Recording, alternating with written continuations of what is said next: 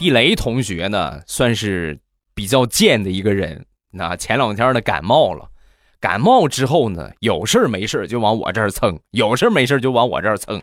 我说最近这个感冒病毒这么厉害，你这非得传染我，不传染我不罢休呗？啊，能不能离我远一点？